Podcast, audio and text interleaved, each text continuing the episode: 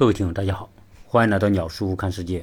从二零二三年的下半年到整个二零二四年，将迎来美国历史上非常重要的一次总统选举，而且这一次选举很大程度上会决定美国未来十年的国运。所以有一些朋友也希望我来聊一聊接下来二零二四年美国总统选举。可能会出现什么样的一个局面和结局？那很显然，这是一个对未来将要发生的事情的预测。首先，我得声明，所有的预测并不等于算命，谁都不是从未来穿越回来的人。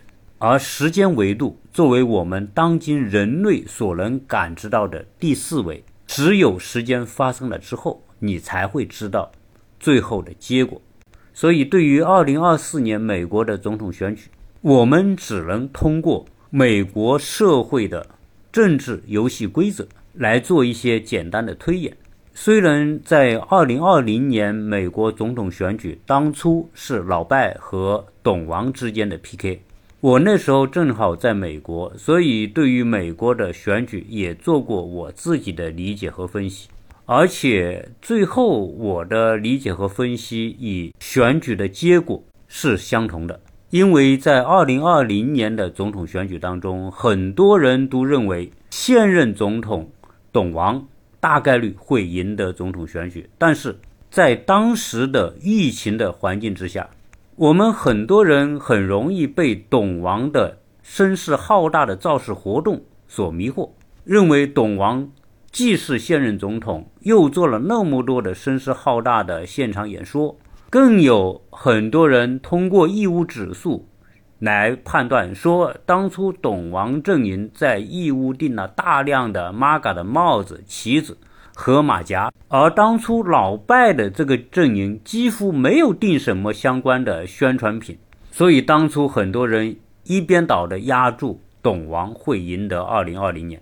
但是我当时的判断是，义乌指数在二零二零年不太可能反映美国当时选民真实的选情，所以义乌指数是一个非常表浅的现象，根本不足以作为判断美国总统选举走向的依据。所以当初我的分析是，虽然董王很强势，老拜显得很弱弱。但是美国政坛和美国的资本要的不是谁强势，而是说谁让我觉得安全。而当初的董王一顿骚操作，得罪了无数的人，从美国政坛精英到美国的资本界，他得罪的人太多。所以当初二零二零年跟董王 PK，不管是老拜还是什么任何其他的人，因为资本。和政治圈决定抛弃董王，所以他的对手哪怕是一只猪，都可能在二零二零年成为美国的总统。当然，我这里无异于说老拜是只猪。那么，回到我们今天这期节目要聊的二零二四年的美国总统选举，从目前的情况来看，两个阵营，民主党和共和党，所要参选的人基本上都已经浮出了水面。从目前已知的参选人的情况来看，大体上可以预知到二零二四年的结果。那可能有些朋友说，未来可能还会出现一些新的宣布参选的人，就像在二零二零年选举的时候，当时在临近两党最后提名人前不久，民主党的彭博社的老板布隆伯格在最后几个月。还宣布参加民主党总统候选人的角逐，那个人可能是美国历史上参加总统竞选的人当中最有钱的一位，因为当时他的财富号称是五百五十亿美元，比当时的董王肯定有钱的多得多。但是最后布隆伯格还是退出了竞选。所以，在美国，你说哪一个因素就决定了谁能当总统？其实不那么简单。如果说钱就能决定谁成为总统，那布隆伯格肯定是2020年那一届总统选举当中最有钱的一位。为什么他就不能够胜选呢？甚至连提名都没有获得呢？这只能是说钱和竞选资金是胜选的必要条件之一，但绝对不是最根本的因素。你想想，那个布隆伯格，他是犹太人，他是美国最富有的人之一。美国的犹太人掌握了美国的媒体和宣传机器，而且布隆伯格当初宣布他参加竞选不用资金募捐的方式，而完全由他自己来出钱。当然，他也能出得起那个钱。无非就是花花个二十亿、五十亿美元嘛，人家五百亿美元，当然这个竞选资金是不是问题的？在美国的政坛，同样是有阵营，同样是要选择和站队的。你虽然最有钱，你虽然是犹太人，掌握了美国的宣传机器，但是你代表谁的利益才是最大的问题？不是你同阵营的人，别人肯定就不投你的票，也不支持你。那我们现在跟大家大概来盘点一下美国的民主党和共和党宣布参选的人的大体情况。先看看美国民主党阵营，除了现任的美国总统老拜之外，还有其他两位宣布参选美国总统，其中一位是畅销书的作家威廉姆森，这是一位女性，年龄七十岁。那么，作为一位美国作家，而且是一个标准的白左，他大概率是来打酱油的。因为二零二零年的时候，他也参选过一次，而且他的观点代表了典型的白左的论调。他曾经宣布支持对非洲裔美国人进行经济赔偿。说到对非洲人进行赔偿，那大家一定会想到加州曾经所通过的一个荒唐的法案。就是加州的议会曾经有人拿出提案，说要对历史上白人对黑人所犯下的奴役进行赔偿，而且每个非洲裔黑人将获得三十到四十万美元的巨额赔偿。所以大家会想到美国的白左走到什么程度？而这位威廉姆森持同样的观点。民主党阵营的另外一位候选人。是著名的肯尼迪家族的成员，也是前总统约翰·肯尼迪的侄子。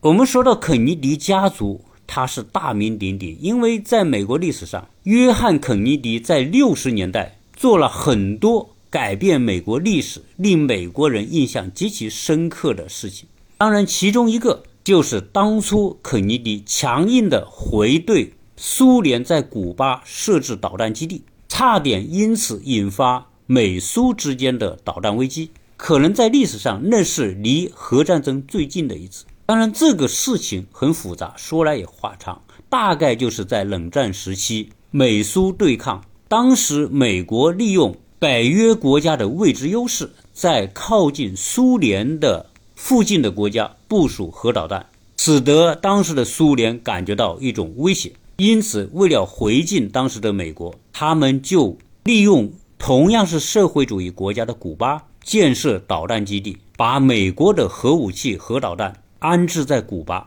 而古巴离美国佛罗里达州仅仅三百海里，也就是说，苏联当时把他的核武器也以同样的方式安置在美国的家门口。当然。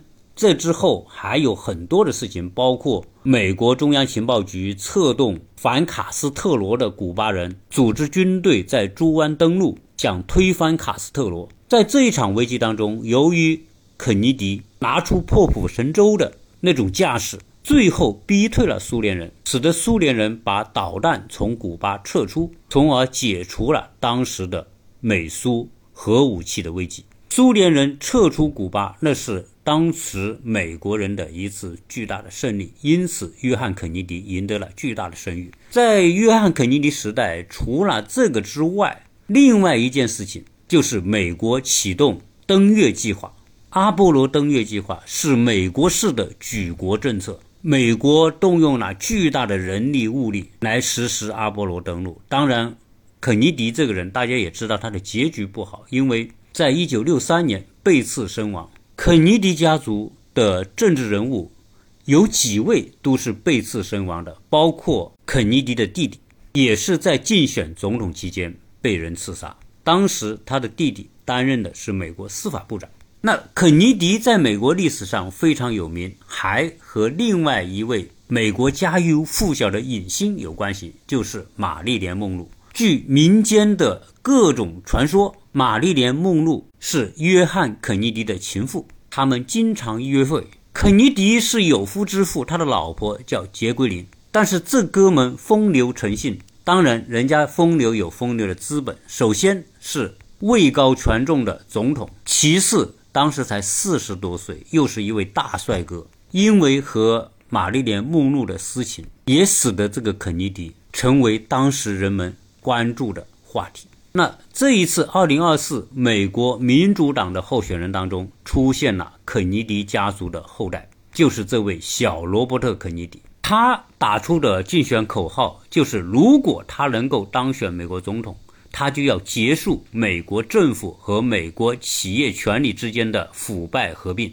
这个明显的就是当初上世纪五十年代艾森豪威尔提出的。要防止美国的军工复合体，而这里面小罗伯特·肯尼迪所说的就是要对抗军工复合体的腐败，这明显的是属于民主党的立场。当然，我们回过头来要讲，虽然肯尼迪家族在美国政坛、在美国历史上有巨大的影响力，但是毕竟时过境迁，现在可是二十一世纪，小罗伯特·肯尼迪是否可以借助他的？伯父约翰·肯尼迪的那种声望，我觉得已经效果不会太大。关键要看他自己是否能得到当下美国资本大鳄的支持。那在美国民主党当中，另外一位候选人当然就是现任的老拜。等到明年，老拜的年龄八十二岁，他其实已经是美国历史上最年长的总统。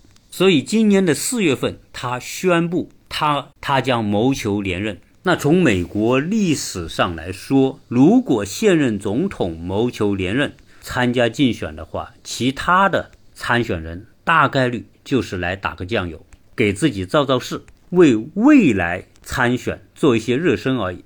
而现在老拜的支持率其实并不高，加上现在的自媒体各种调侃、挖苦老拜的视频很多，比如说老是跟空气握手，上个楼梯跌倒三次。动不动就在公众场合调戏异性，做出一些不雅的动作，加上他已经垂垂老矣，思路、体力都跟不上，所以老拜给选民的想象空间已经不大。结合我过去聊二零二零年美国总统选举，如果当初懂王的对手即便蠢得像只猪，都有可能当选。所以说，老拜。应该是美国历史上最幸运的总统当选人。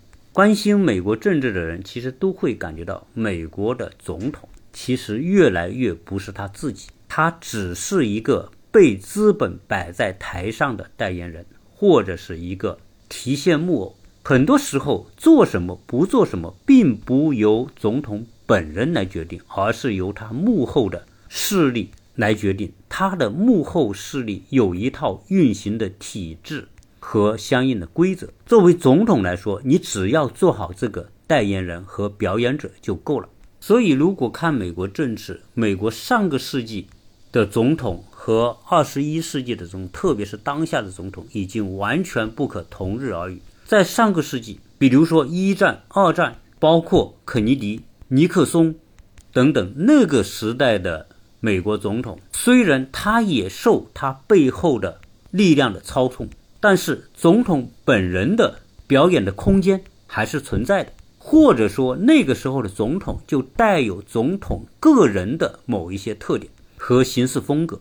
但是现在的美国总统，如果他是一个太有主见、太有个性、太有理想，想去实现自己的那些意志和梦想，他大概率。不会得到幕后那些势力的支持。二零一六，董王成为总统，但是在二零二零年的时候，我们都见证了那一次的美国总统选举。当初美国的共和党阵营的很多大佬就公开宣布不支持董王，比如说布什家族，在美国的政坛，在共和党里面有强大的影响力，他们就不支持董王。不给他好脸色看，说明美国共和党内部对于当初那个董王是不满意的，因为当初那个董王太不讲美国政治的规则和秩序了，太想表现他自己和个人，太没有政治经验，所以我们把它形容为冲进美国瓷器店的那一头大象，一顿乱搞，使得共和党自己的人都觉得这个人是个麻烦。这也是当初董王最后会输掉那次选举的一个重要原因。所以从这一点来说，我们要理解任何一个环境，它都有一个生态的问题。美国的政治舞台，它有它的生态。作为美国的总统，你必须了解和尊重那种生态，顺从那种生态，你才能够得到这个生态的接纳。如果你总是尝试要破坏那个已经建成的生态，想改变已经形成的规则，那么这个生态反过来就会把你排斥掉，因为这个生态就意味着每一个政治势力之间所达成的政治和利益上的默契，说明大家对这种默契、对这种利益的分配基本上是满意的。如果这个时候你冲进另外一个人，一顿改革，一顿操作，把现有这些人的利益都给破坏掉了。那么，现有的这些人就一定会联合起来把你给驱逐掉。所以，任何国家的政坛，包括美国的政坛，都有它的潜规则，都有适者生存的问题。那么，在共和党方面，已经有十几位宣布要参加二零二四的选举。第一位当然是知名度最高的。美国前总统董王，他现在的年龄七十六岁，是仅次于老拜的年龄最长的参选人。那董王这哥们是个什么样的候选人？其实，在过去这么多年，大家已经把他看得透透的。他之前参加过两次选举，这将是他第三次参加选举。而在他担任总统的四年当中，两次受到美国国会的弹劾。而且这哥们在任总统期间又遇到了历史上最严重的一次新冠疫情，而且他是美国历史上第一位遭到刑事起诉的总统，而且是第一位被宣布逮捕的总统。所以从这个角度来说，董王就是美国政坛的议论。那他老是说他现在遭到民主党的迫害，又是抄他的家。又是指控他偷税漏税，又是有机密文件的问题，还有无数的女人在控告他曾经强奸他们。那么他现在宣布参选，就告诉美国选民，如果他不能够当选美国总统，美国就完蛋了。也就是说，他才是美国队长，他才能够成为美国的拯救者。他当选美国总统，世界才能够和平，俄乌战争可以在他当选美国总统的第二天就结束。这些你都相信吗？董王是个什么人？董王是一个全透明的人，在美国人这么多年当中，早期他作为一个娱乐明星就已经是为众人所知，而通过四年的总统以及他卸任之后这么多年的折腾，董王是个什么人？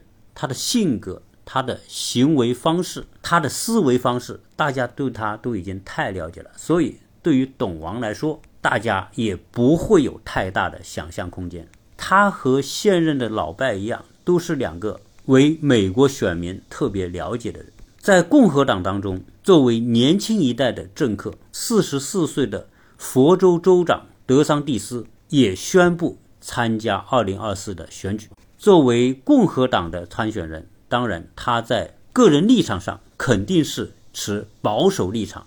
什么叫保守立场呢？比如说。反对非法移民，反对堕胎，维护白人利益等等这些方面，他和董王是相同的。总之，保守党更多的是代表传统美国白人的利益。那么，德桑蒂斯参加总统选举，是否会改变董王的命运和机会呢？他可不可以首先在共和党内把董王给 pick 掉？其实，这个仍然是一个不确定的因素。除了这个德桑蒂斯，还有五十三岁的印度裔的后裔，曾经担任过美国驻联合国大使的黑利，是一位女士，有一定的知名度。但是和董王以及德桑蒂斯比，他肯定是还差几个级别。最近，共和党里面还有一位五十七岁的非洲裔的参议员，叫斯考特，也宣布参选。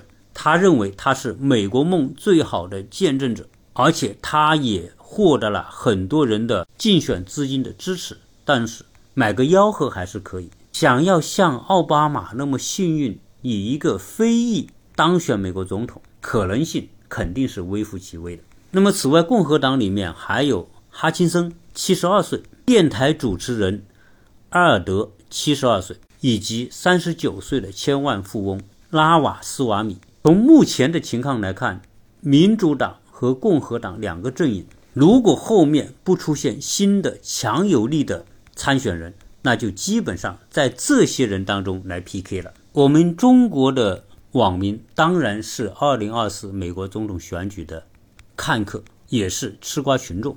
但是我相信每一个吃瓜群众心中都有一个属于他自己的一个预测。那么你认为谁最有可能成为二零二四的胜者呢？因此，在二零二四年的这一次的选举当中，充满着几个很大的不确定性，因此很难像算命那样把一个事情说的那么死。决定美国总统选举那个时候的投票本身就会受到很多事件的影响。美国人虽然有他的政治主张，有他的信仰，有他自己的诉求，但是很多舆论和突发性的事件都可能改变这些选民投票的方向。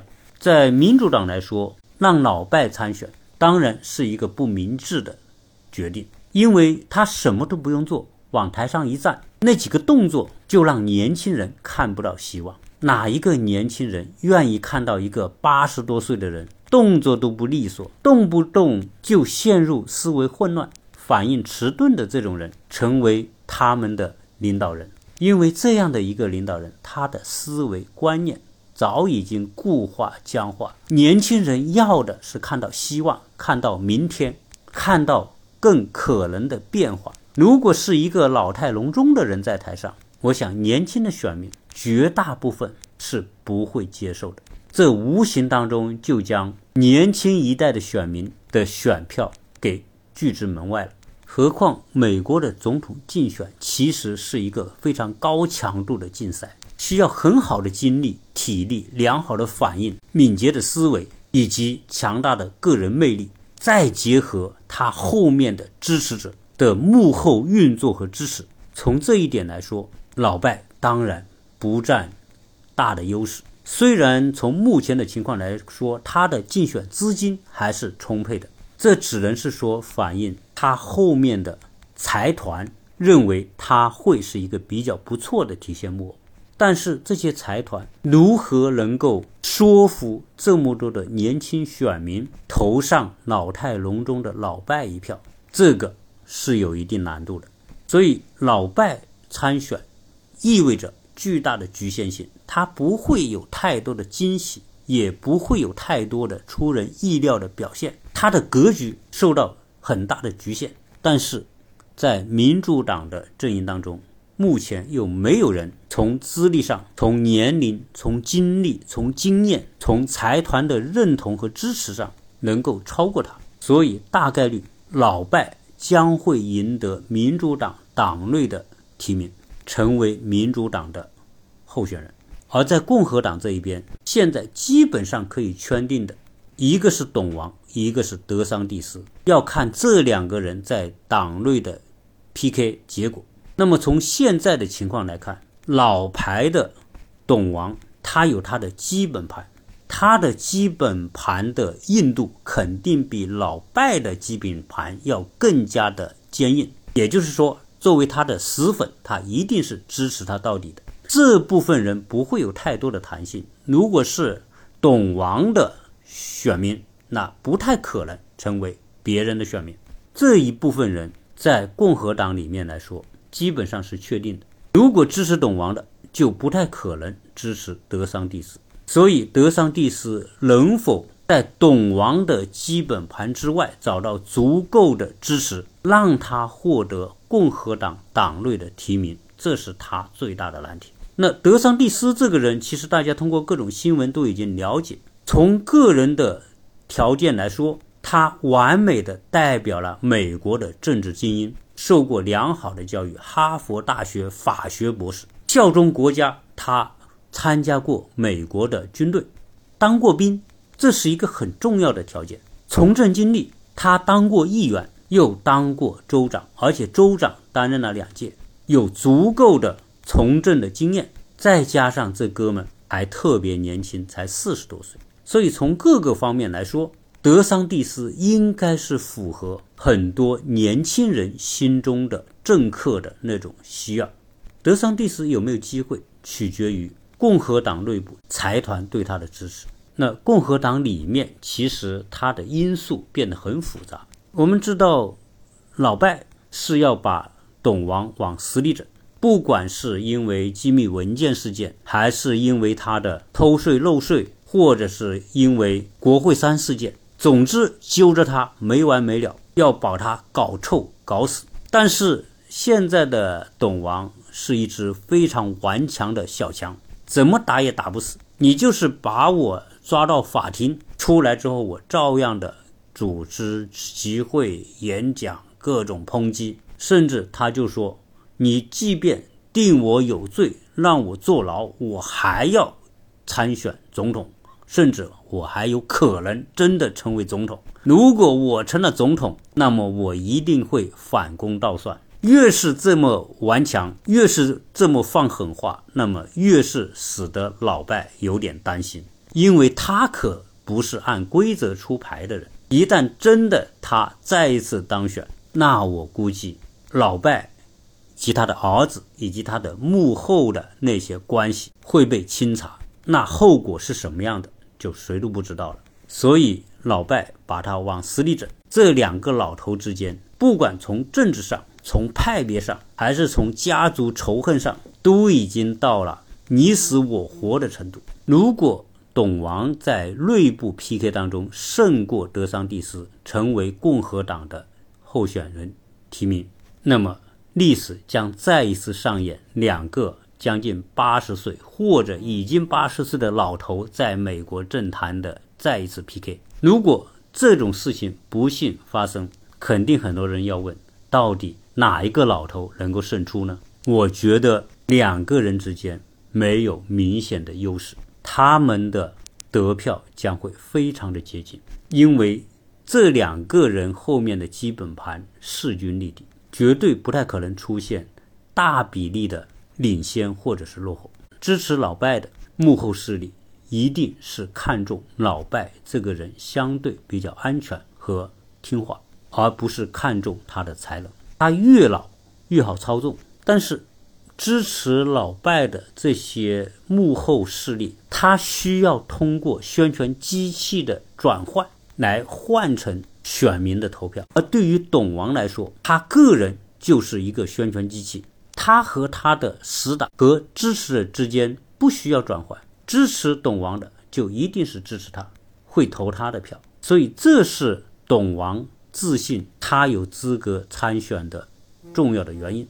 那么在民主党传统上来说，它代表了新兴的科技资本。那么现在美国的科技资本。也出现了一定的分化。原来科技界大概率是和民主党站在一起，但是民主党的很多的做法又伤害了这些科技资本的利益。我们所看到的美国西部那些民主党控制的州，由于大量的移民的涌入、毒品的泛滥、治安的恶化，这些都将危害到在民主党的那些企业的利益。所以，埃隆·马斯克。就公开表示对民主党的不满。原来他的起家在加州，现在他将他的总部迁到德州。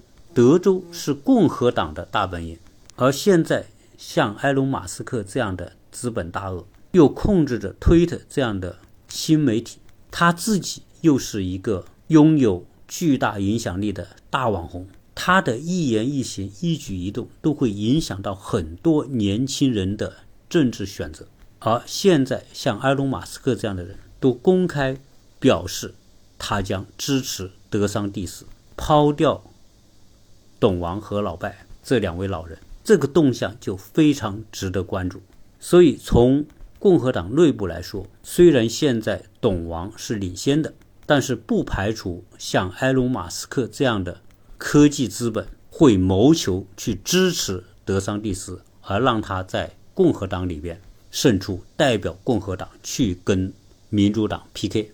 对于埃隆·马斯克来说，他们的支持选择其实也是选择一只潜力股。如果他选择支持德桑蒂斯，而且真的让德桑蒂斯真的胜出，并且最后成为美国总统，那你想想，德桑蒂斯会不会回报埃隆·马斯克以及其他的这些科技资本？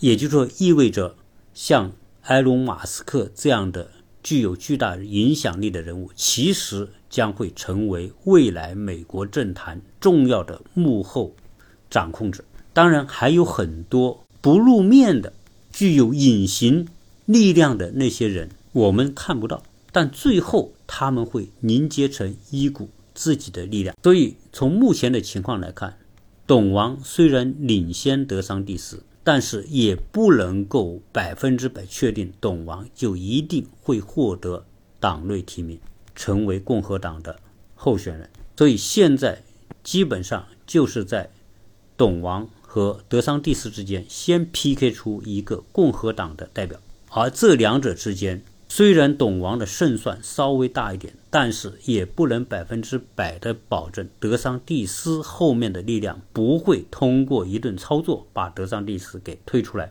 最后把董王给 PK 下去。如果出现董王被 PK 掉，共和党德桑蒂斯作为候选人，而民主党董王作为候选人的话，那么大概率德桑蒂斯将赢得美国总统选举。成为美国历史上最年轻的总统候选人之一，但是还有一个麻烦和可能的问题，就是如果董王被内部 PK 掉，董王一定不会服输，可能他会以各种各样的方式反过来影响和破坏德桑蒂斯在后面的竞选，所以这些都是美国共和党必须考虑到的问题。当然，最后政治也是生意。相信他们会通过内部协调的方式，通过利益和各种安抚。比如说，现在董王面临一大堆的起诉，那么有可能共和党的大佬们会告诉董王：“你不用担心，我们一起支持德桑蒂斯，让他成为共和党的候选人，而且大概率他将把老拜 PK 掉，他会成为总统。那么他会给你特赦。”因为美国总统有很大的特赦权，那如果能够得到新的总统的特赦，那么董王的那一大堆的麻烦也就画一个句号。毕竟你老人家也已经快八十岁了，你不仅仅代表你的利益，而代表你整个家族以及你的子女后代的利益。所以这种交易大概率会在美国共和党候选人之间去达成。但是现在董王不肯退出，肯定是想获得更多的筹码。当然，他第一选择是希望他能够成为提名，他希望他可以亲自站在台上把老拜给 PK 下去，那多风光啊！美国历史上成为唯二的两次上台成为总统，而这个两次上台不是连任，是任了一届下去了，又 PK 上去再任一届。这种两届在美国历史上之前只有一位，那么他将成为第二位。对于好斗的董王来说，我相信这是他最大的期望。但是如果当他意识到他的麻烦不能够解除，其实就算他真的再一次当选总统，当他未来下台之后，民主党一旦上台，还会揪着他不放。所以不排除。现在的董王是为了获得更多的跟共和党内部谈判的筹码。当他真的要让给德桑蒂斯的时候，他可以得到共和党内部更多的保证和承诺，来确保他的安全以及利益。其实从利益和安全的角度，这可能是他最好的选择。因为一旦获得特赦，等于他过去那些联邦法律方面的罪行将会一笔勾销，不会再有人去追究。当然，我也只是一介草民，我也是一个吃瓜群众，所以我对美国的二零二四年的选举做一些简单的推演，希望有兴趣的听友一起来分享你的观点。这一期的内容会不会被下架，我不知道，所以大家可以先保存，然后可以分享、点赞、加我关注，谢谢大家。